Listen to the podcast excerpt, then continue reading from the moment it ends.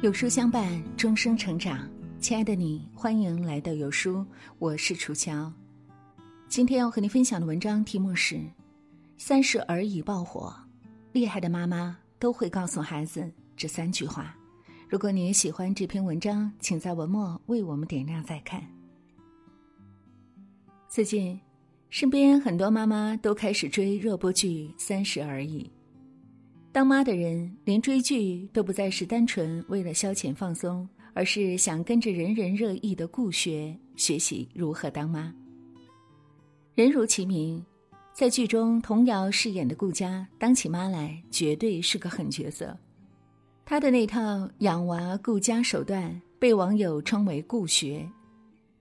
像很多妈妈一样，为了能让孩子享受更好的教育资源。她说服老公背上贷款，换了一套价格不菲的学区房，自己则是能省则省。孩子在入学面试中出现失误，为了能为孩子争取机会，她积极努力地讨好业委会会长王太太，给王太太做蛋糕、修望远镜，哪怕是放下身段为她提鞋子，自己光脚下楼走楼梯也心甘情愿。如果说，为了给孩子创造更好的生活和教育条件，很多父母都会忍辱负重。那么，极正的三观才是顾家在教育孩子方面让人忍不住点赞的闪光点。莎士比亚说：“摇动摇篮的手是推动世界的手。”妈妈的三观往往决定着一个家庭的气质与内涵，是孩子健康成长的最大养分。有一位三观正的妈妈，是孩子一生的福气。妈妈三观正，孩子耳濡目染，也会拥有更多的勇气和力量，行走在这大千世界上。三观正的妈妈都会告诉孩子这三句话：被人欺负的时候，一定要打回去。保护孩子是妈妈的本能，而作为妈妈。我们更希望能教会孩子保护自己，毕竟每一个妈妈都不可能一辈子跟随孩子护他一生周全。面对被欺负，顾佳用自己的行动告诉孩子：被人欺负的时候一定要打回去。剧中有这样一幕：儿子幼儿园有个小朋友过生日，放学后大家一起去家里给他过生日。顾家赶到时，发现其他孩子都在，唯独不见自己的儿子。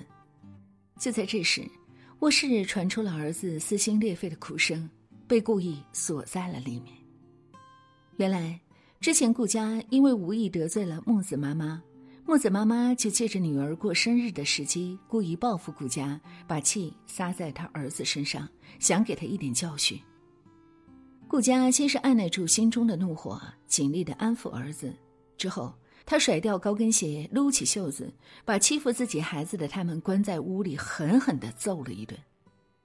被揍趴下的木子妈妈还吓唬他：“我要报警，让你滚出幼儿园。”顾佳冷静而霸气的回应：“该报警的人是我，你没有得到我同意就把我儿子带到这儿来，这叫拐带。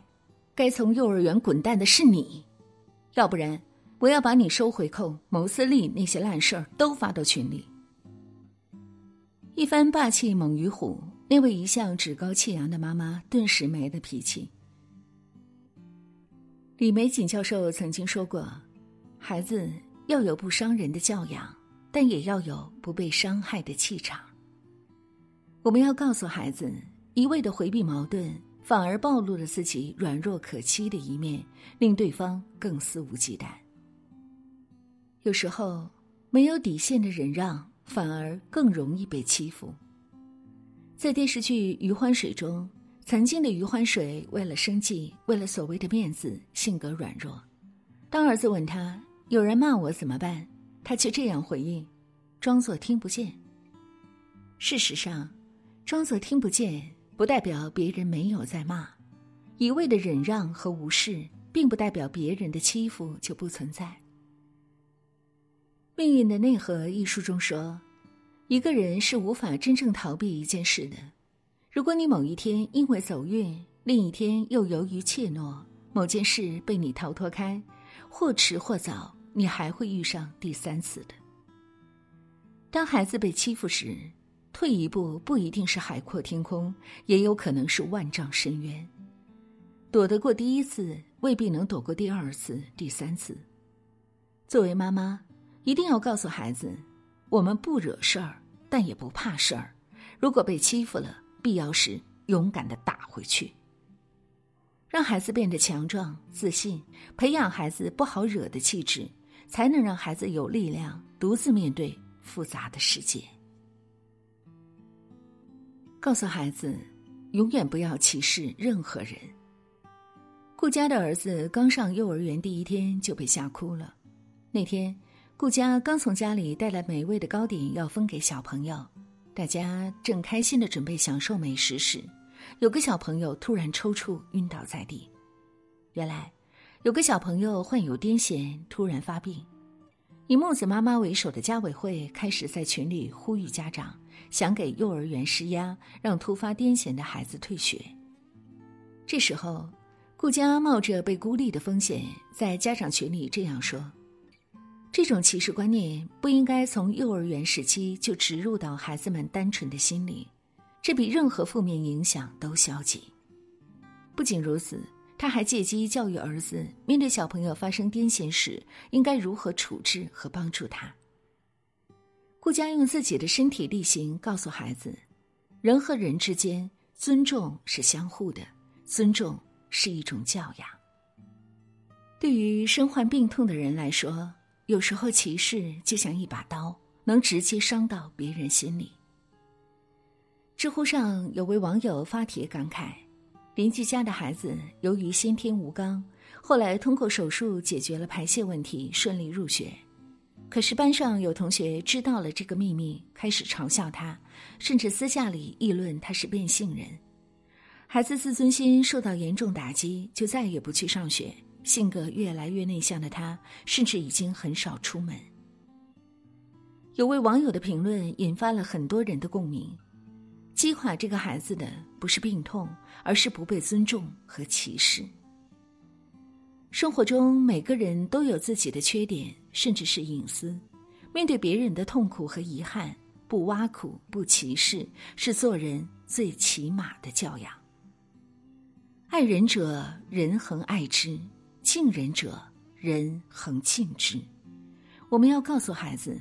要想得到别人的尊重，先要学会主动尊重别人。最高级的修养是尊重别人跟你不一样。告诉孩子，不是有钱什么都能买到。